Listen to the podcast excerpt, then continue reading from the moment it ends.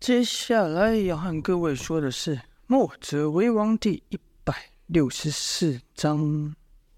前面呢提到了殷万青啦，这个在寒冰甲上又衍生出了新的变化，与叶流星的一战就不再是僵持不下。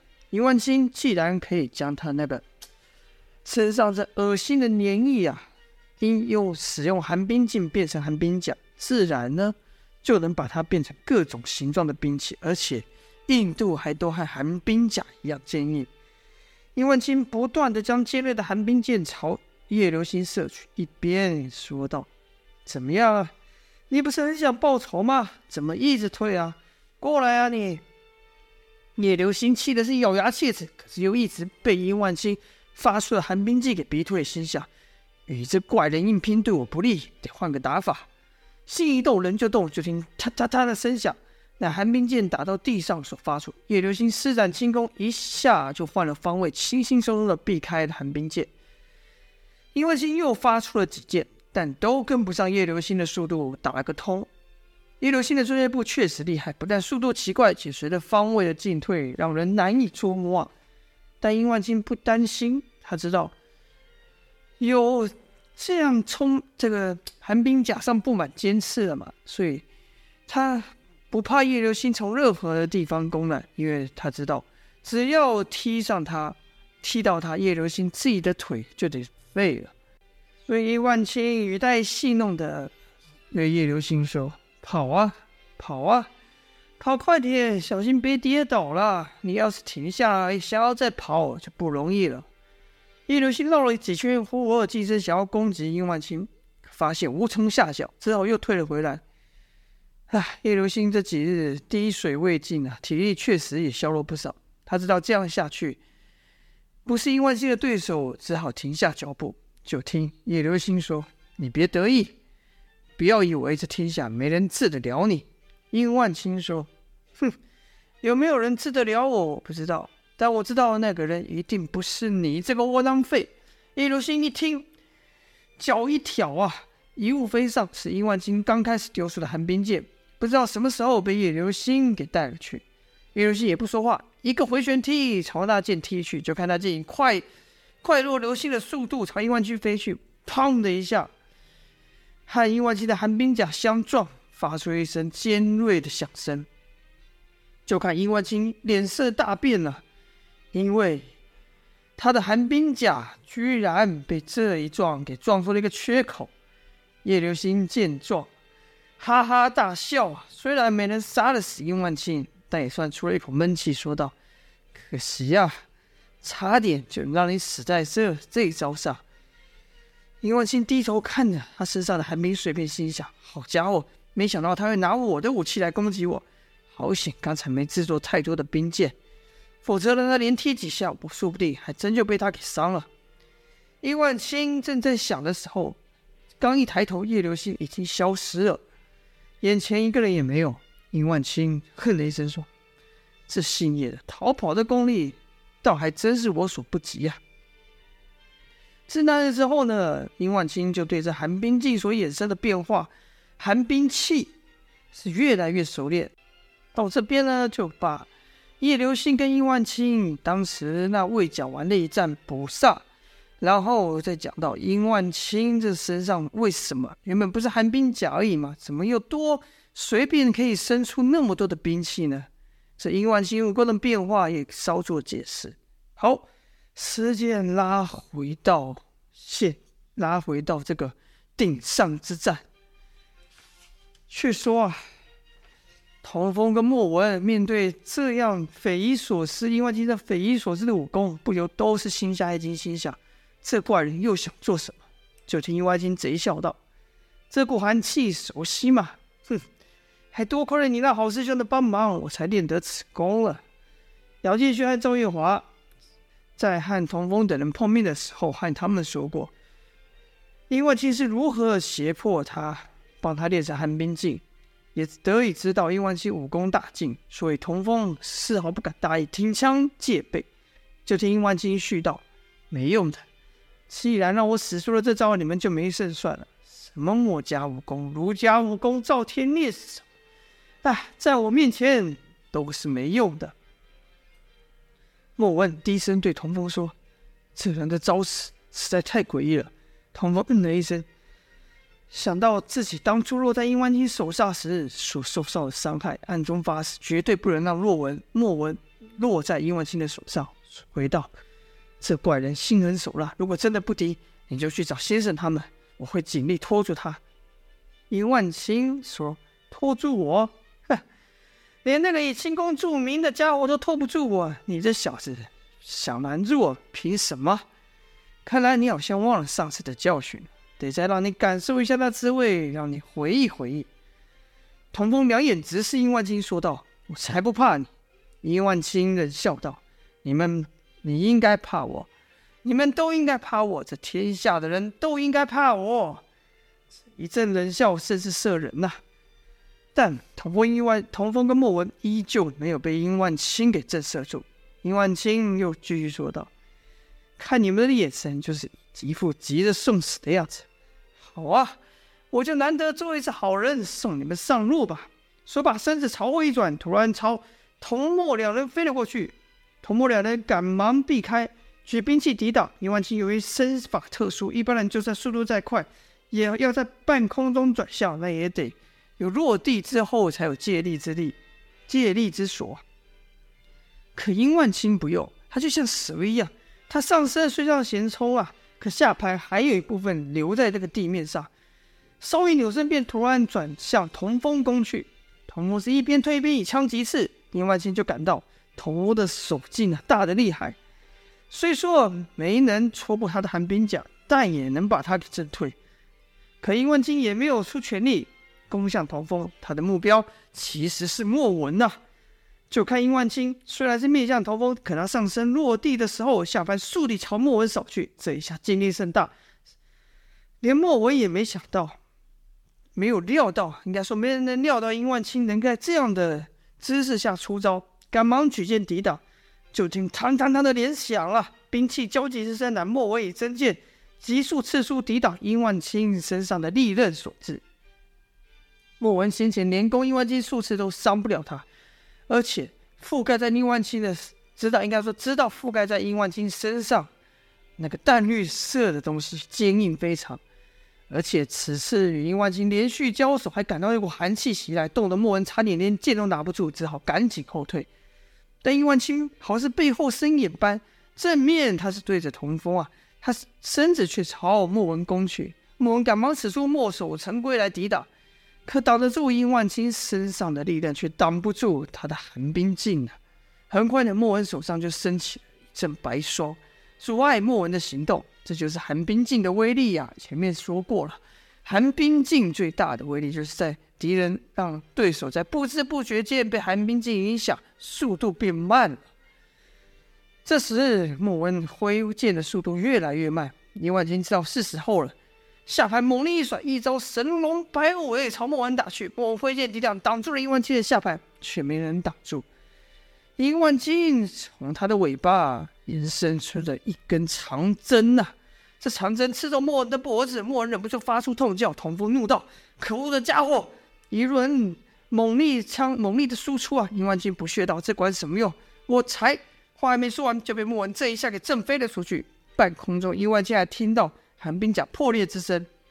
落地以后，落地后一看，大惊道：“这小子居然能打破寒冰甲！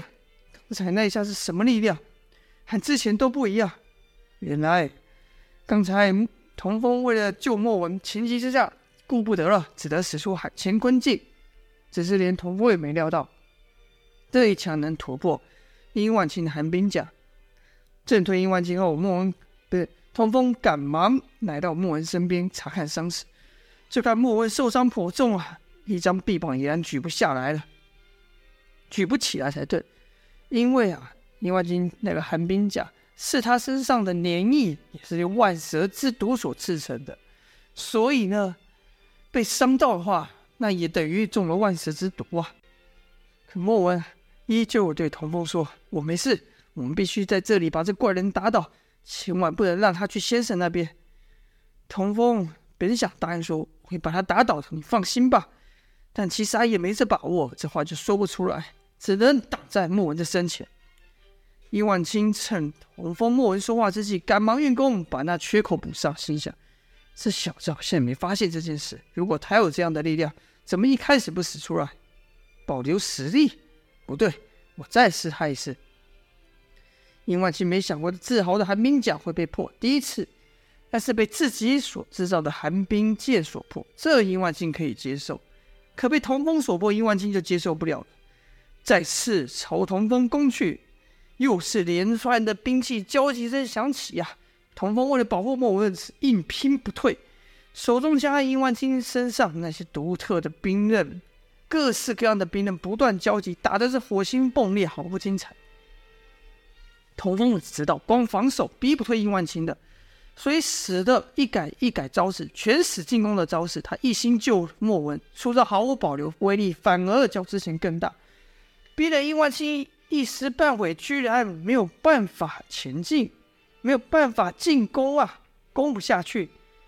伊万青几次小影渐渐的，他那里衍生出来渐渐的叉子咬住童风的枪也没成功。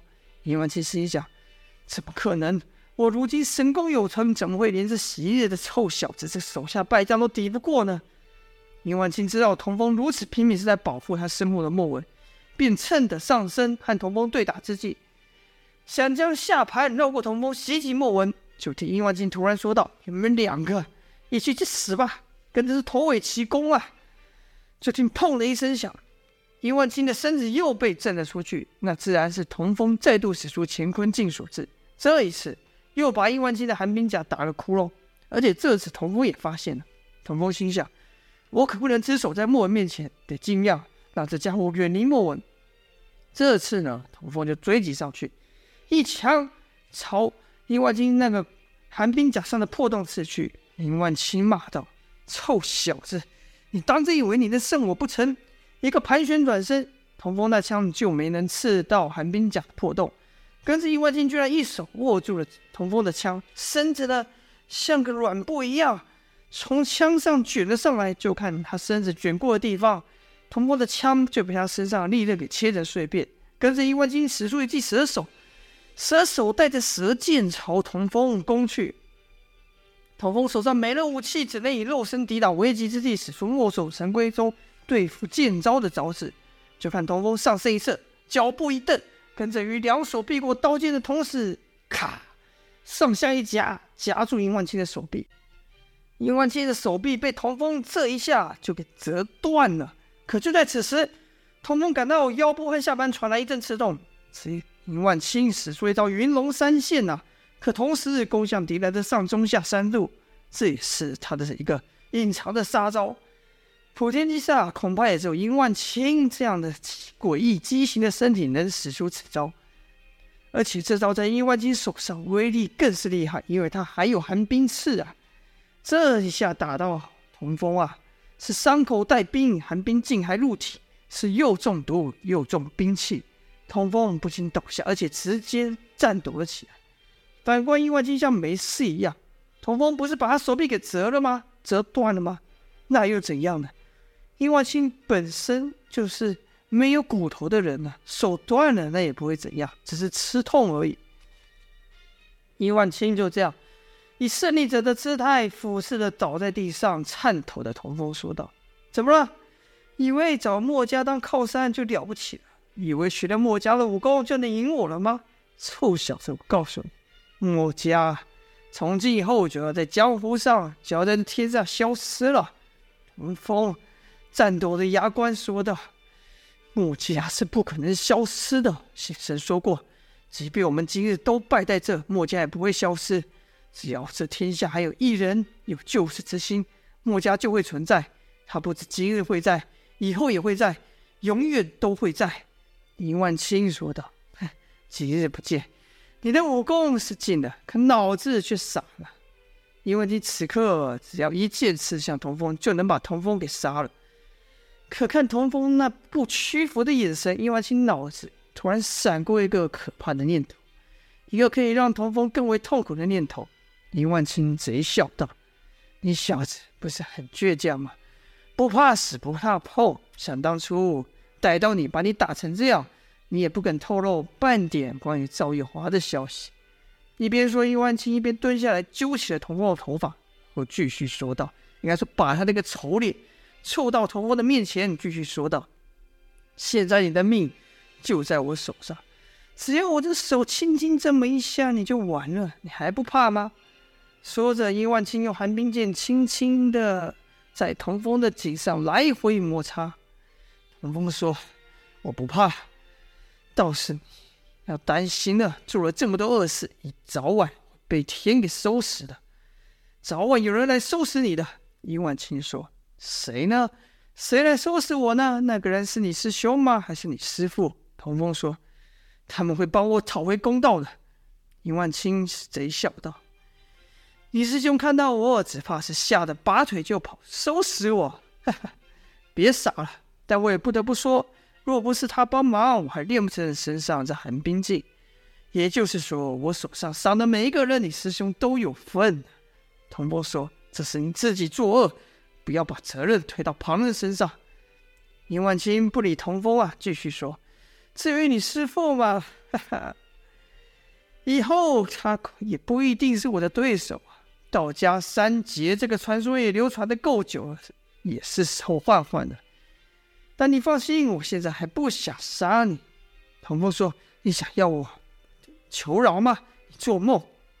宁万青又是一阵阴险的笑声，然后说道：“你也想得太简单了，只是求饶怎么够呢？我要你亲眼看着你仰慕的人一个个都倒下，我就不信到时候你的眼神还能像现在这样，就不信到时候。”你还不向我苦苦哀求、跪地求饶啊！